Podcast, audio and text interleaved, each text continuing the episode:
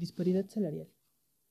En la actualidad, ah, sobre todo por las corrientes marxistas, eh, ya sea en tanto el feminista como el marxismo-leninismo, eh, socialismo que, se está, que está como renaciendo hoy en día, se ha utilizado una, una disparidad salarial en el caso de los feministas en relación a hombre-mujer, mientras que en el caso de los marxistas-leninistas o socialistas lo basan más como por ejemplo en la diferencia entre un futbolista y un médico o la diferencia entre un ingeniero de Latinoamérica y un ingeniero europeo.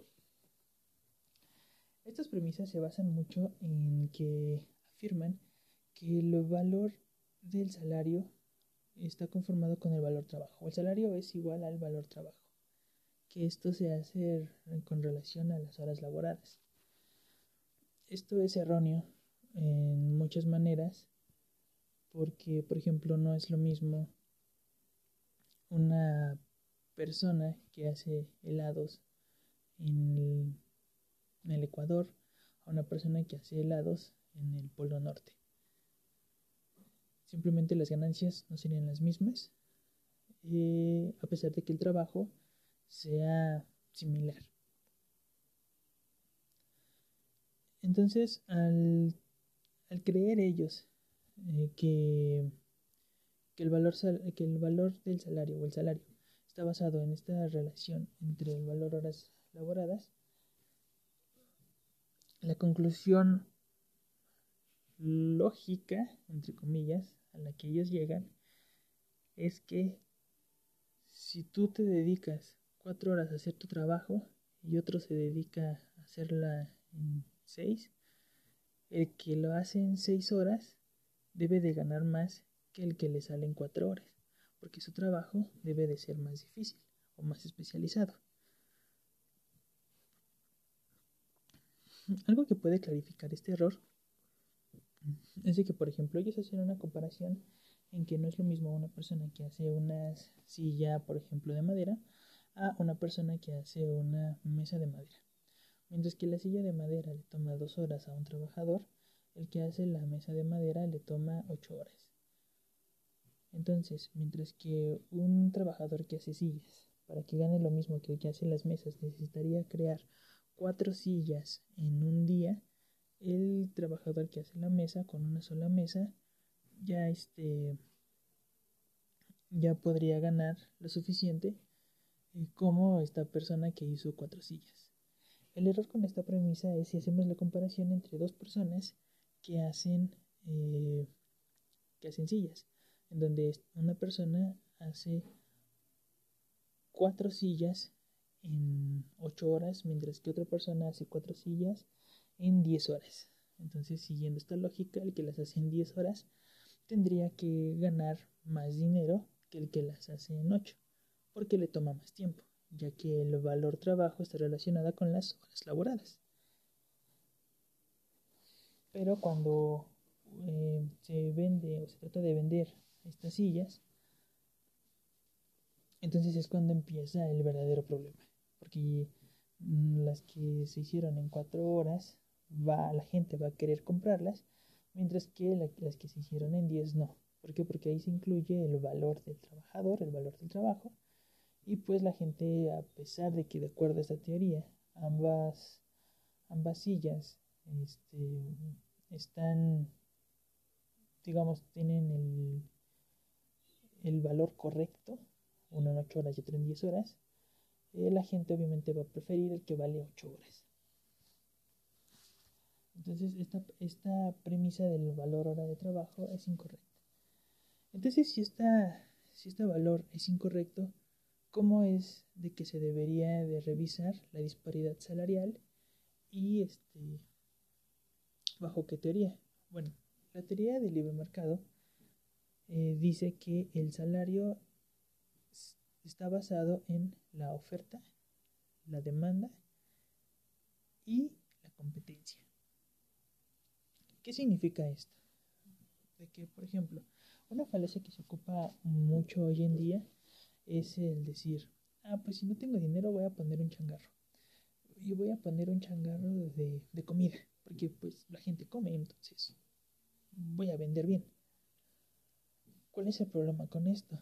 Es de que si tu comida no es buena, no vas a tener quien te compre. Pero si tu comida es buena, ok, vas a tener quien te compre. Y si tu comida es mejor que la de la competencia, vas a tener quien te consuma. Pero si tu producto es bueno, pero es muy caro, no va a haber quien te consuma. Si tu producto es bueno y barato, vas a tener muchos, muchos consumidores. Pero ¿qué se necesita para que esto sea bueno barato? Pues tal vez, por ejemplo, un curso de cocina, o tal vez incluso tengas el talento. O en el caso de, por ejemplo, abaratar los costos, tal vez de que en lugar de comprar la, la fruta, la carne, la verdura en el puesto de la esquina, te vas directamente a una central de abastos, en donde es más barato porque se, se vende a granel. Entonces, ah, entonces el hecho de que tú tengas un puesto de comida no va a hacer de que ya solos vengan los clientes. Necesitas hacer muchas cosas porque sobre todo el área de la comida es muy competitiva. Simplemente puedes salir a la calle y encontrar 4, 5, 6 puestos de comida, 2, 3, 4 tiendas, un, una o dos papelerías. Y eso porque como ya todo es virtual, las papelerías están perdiendo ya mucho, mucho mercado. Este, por ejemplo, ahorita también puedes encontrar ya 3, 4 farmacias. Entonces el hecho de que de que tú tengas ya un, proyecto no significa de que vas a tener dinero directamente de este proyecto. Tienes que satisfacer una necesidad, tienes que tener alguna distinción, algo que te haga único, algo que el cliente diga, yo me voy por estos tacos y no por el de la esquina. Eso es lo que se le llama competitividad. Tú como taquero, vamos a suponer que quieres hacer tu puesto de comida, eh, resulta que, te encuentras a, alguien que hace los mejores tacos de tu región. Y tanto tú como los otros dos taqueros de la colonia lo quieren, eh, lo quieren en su puesto. Entonces no le van a ofrecer el salario mínimo, que eso puede ser un otro tema. Entonces no solo no le van a ofrecer el salario mínimo, sino un buen salario.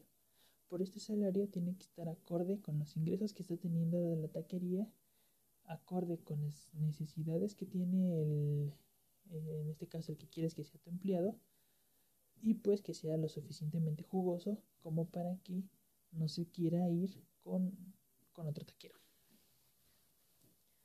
Entonces todo esto todo lo de los precios, el valor, el salario, todo es una relación entre oferta, demanda y mercado. Entonces, en el caso de la disparidad salarial, eh, sucede exactamente lo mismo. Un ingeniero, por ejemplo, en Latinoamérica, no va a ganar lo mismo que un ingeniero en Europa, debido a que en Europa sí tienen una libertad de mercado. Entonces, es muy fácil que una empresa que necesita ingenieros se instale en Europa a que se instale en Latinoamérica. A pesar de que en Latinoamérica los salarios son baratos, pero la complejidad burocrática es tanta que prefieren hacerlo en Europa. Entonces, al haber muchas empresas que se dedican a la ingeniería y que necesitan ingenieros, entonces lo que buscan es tratar de quedarse con el mejor talento. Mientras que en el caso de los ingenieros, de los ingenieros latinoamericanos o de las empresas de ingeniería en Latinoamérica, al no haber tanta competencia, pero sí una gran cantidad de, ingenieros, entonces lo que hacen es básicamente buscar al que haga lo que necesita la empresa con el menor salario posible. Esto hace que los salarios cada vez bajen, bajen y bajen. También en el caso de Latinoamérica tiene que ver mucho las escuelas patito, pero eso eh, también sería un, tema aparte. En este caso vamos a ver solamente la, oferta, la demanda eh, y la competencia. ¿Por qué no se mete lo de las escuelas patito? Ya que esto también eh, es algo implícito en, por ejemplo, la oferta de trabajadores, porque ese es un tema aparte del cómo es que se infla este número de oferta de, de trabajadores, que se tiene que ver en otro punto. Ahorita el punto que se tiene que ver es que hay una gran oferta de trabajadores y una poca oferta de trabajo. Entonces, esta diferencia de, de salario se basa en los mercados en los que cada persona está. No es lo mismo el mercado europeo que el mercado latinoamericano. No es lo mismo el mercado, por ejemplo, de matemáticas que de ciencias sociales, en donde el de las matemáticas está más dominado por hombres, mientras que el de las áreas sociales está dominado por mujeres. Eh, no es lo mismo, por ejemplo, la rama del entretenimiento, como por ejemplo un futbolista, eh, que la rama de la medicina. Entonces, todo depende de en qué rama estás, qué ingresos tiene esta rama eh, y la demanda también que tiene esta rama, que al, mismo tiempo, este, eh, mientras más, más se demande una mayor cantidad de dinero van a soltar para satisfacer su demanda. Entonces, dependiendo de dónde estés, es en dónde es cuánto vas a ganar. Aquí no va a importar si eres hombre o mujer.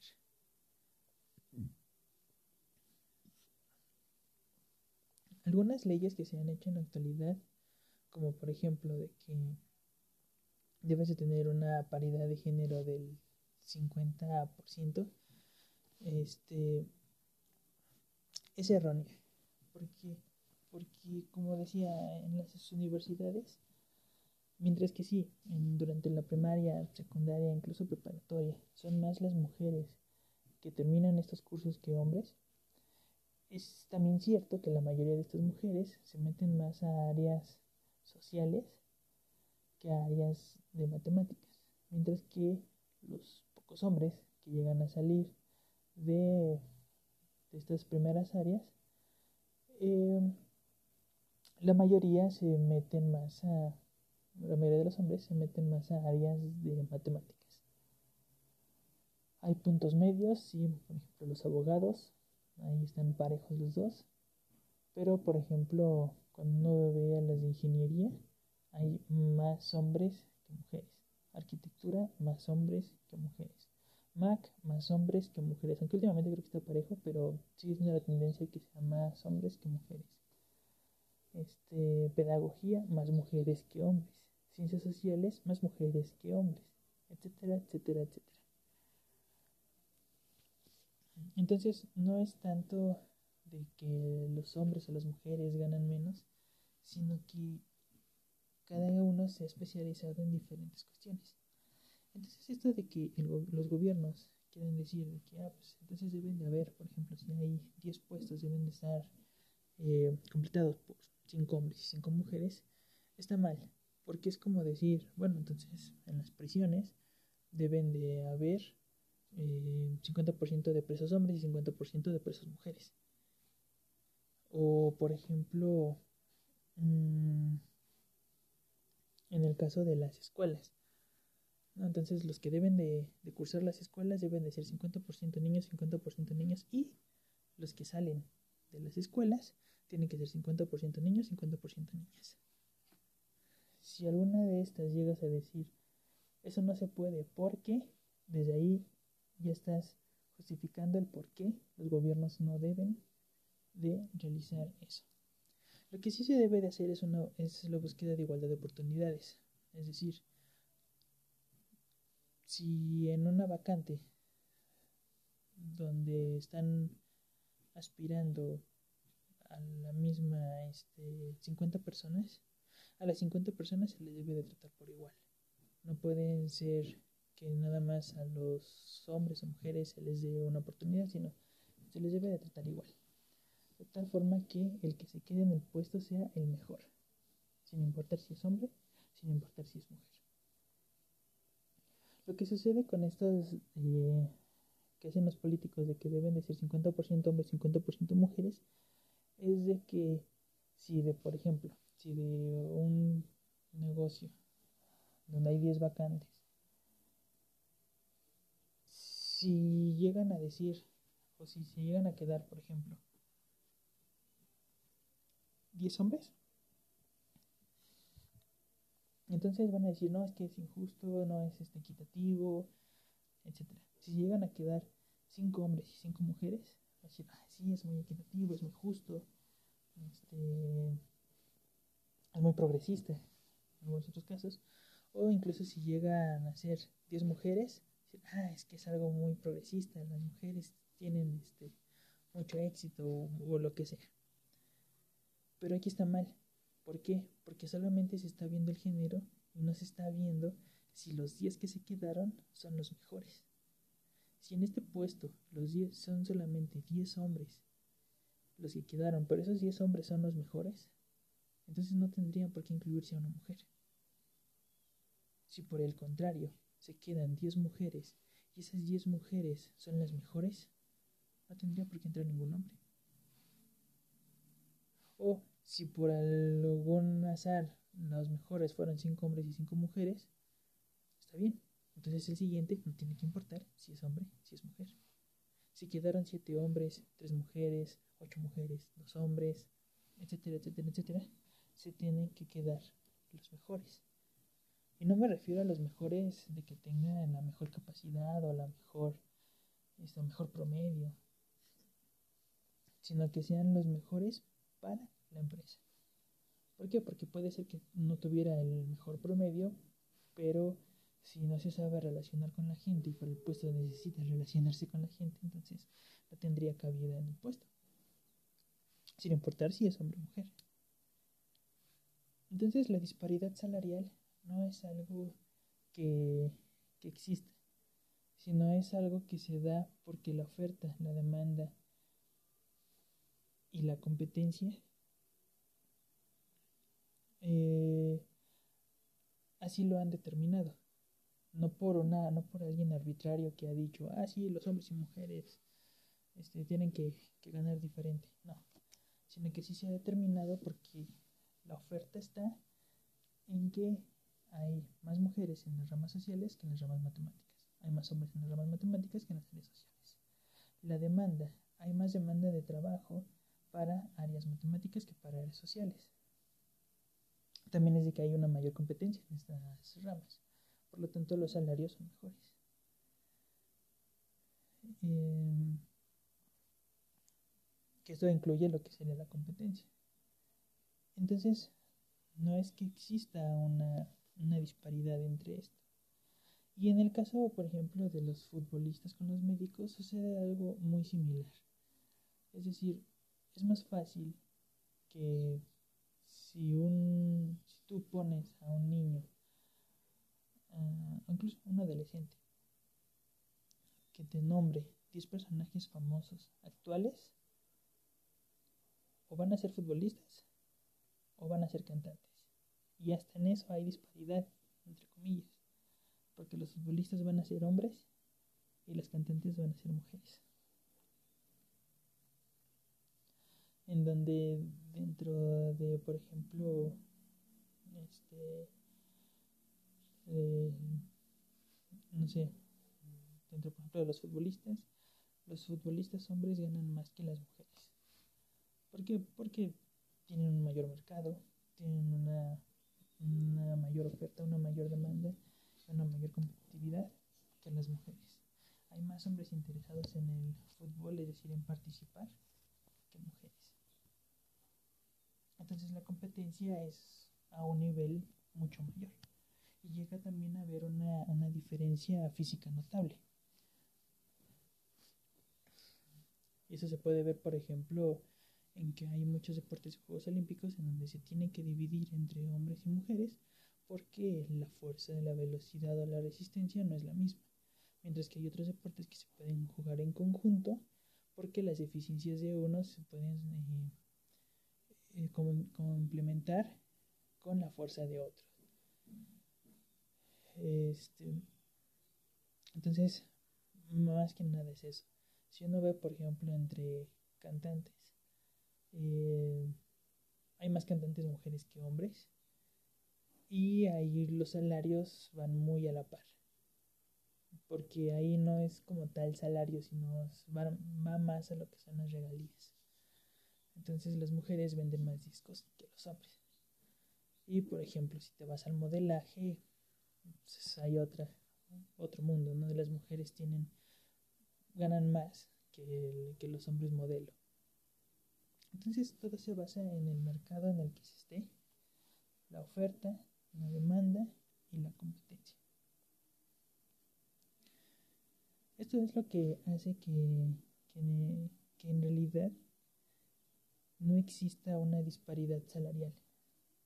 Por el contrario, estos salarios pueden ser un buen hincapié para que si tú no sabes qué estudiar, no sabes qué este, a qué dedicarte, puedas ver los salarios.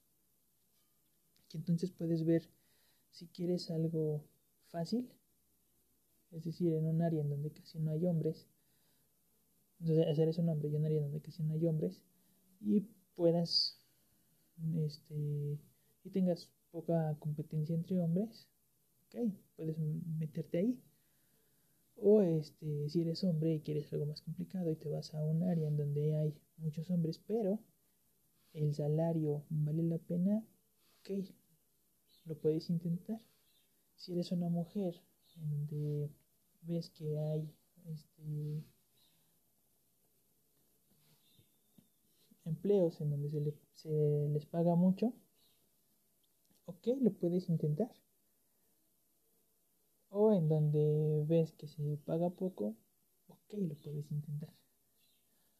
Puedes ir al, al área que te guste, puedes ir y puedes ver ahí cuánto es que se paga en promedio, para que tú también puedas, en caso de que quieras hacerlo de forma independiente, si el gobierno te deja, o en caso de que lo quieras hacer este eh, que quieras ser tu subalterno o quieras tú tener un subalterno puedas ver cuánto se necesita para invertir por ejemplo en un, en un proyecto si tú tienes un proyecto de vamos a llamarlo de pedagogía en donde los pedagogos no se les paga mucho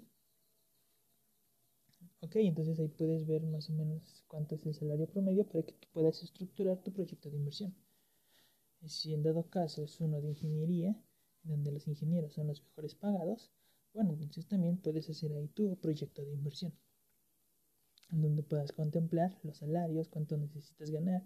Son, digamos que, indicadores que te permiten determinar qué tanto puedes invertir qué tanto deberías de invertir, eh, cuáles son las ganancias que tendrías que tener como mínimo para que puedas seguir este proyecto y este y cómo evolucionarlo en el largo plazo. Entonces, estos son indicadores, los salarios son indicadores de de dónde se están necesitando más recursos, dónde se están necesitando menos, dónde hay más competencia, dónde no hay competencia.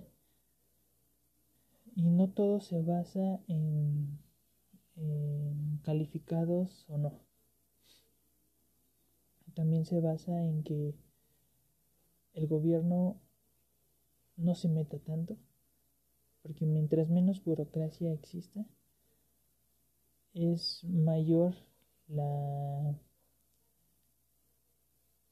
la interacción entre particulares.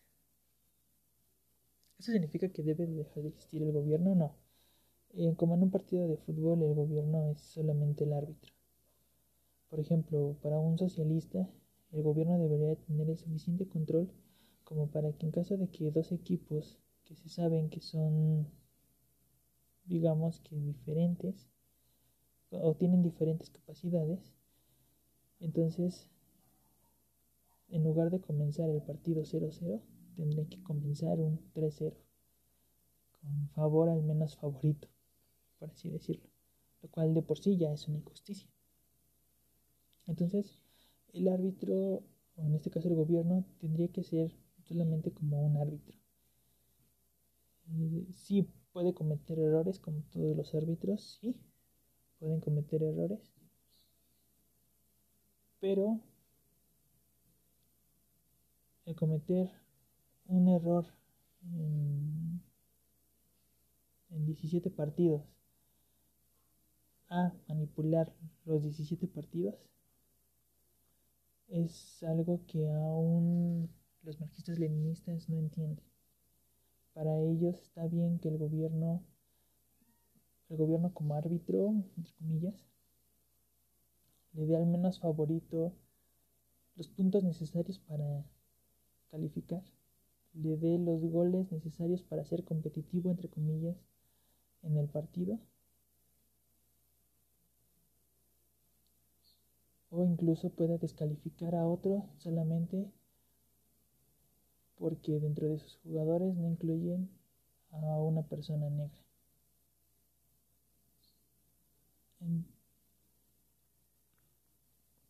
Cuando el árbitro lo que debe de decir es simplemente, ¿los jugadores son mayores de 18 años? Sí, que jueguen. Cometiste una falta, dependiendo de la gravedad, o no se marca nada, o amarilla o roja. Que se metió gol, vamos a revisarlo para ver si fue gol.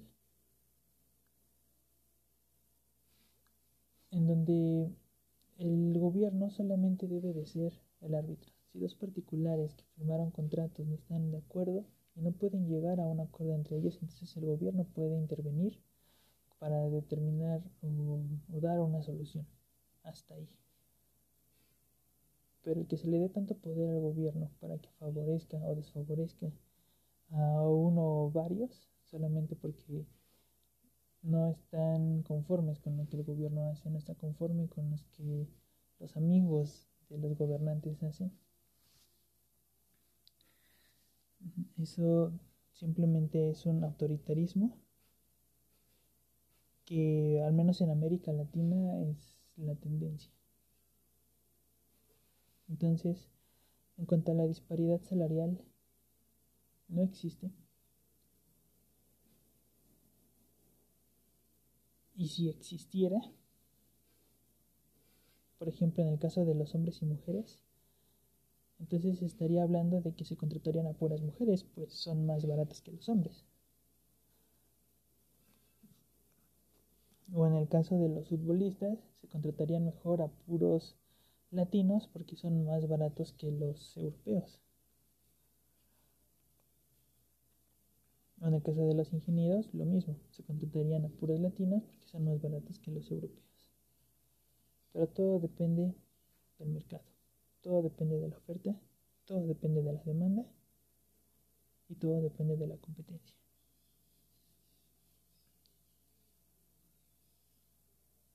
Entonces, en México, lamentablemente, al no haber una gran cantidad de oferta de trabajo y también al existir el salario mínimo, que ese puede ser un punto para después,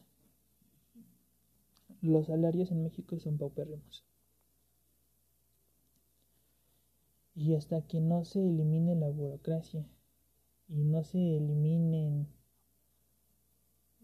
por ejemplo, el Tratado de Libre Comercio o incluso que el Tratado de Libre Comercio eh, no limite el libre comercio que se tiene con otros países, que yo estoy en contra de, toda clase de libre comercio, o sea, de, toda clase de, de tratados de libre comercio, porque precisamente para que libre comercio sea libre comercio, no deberían de existir tratados,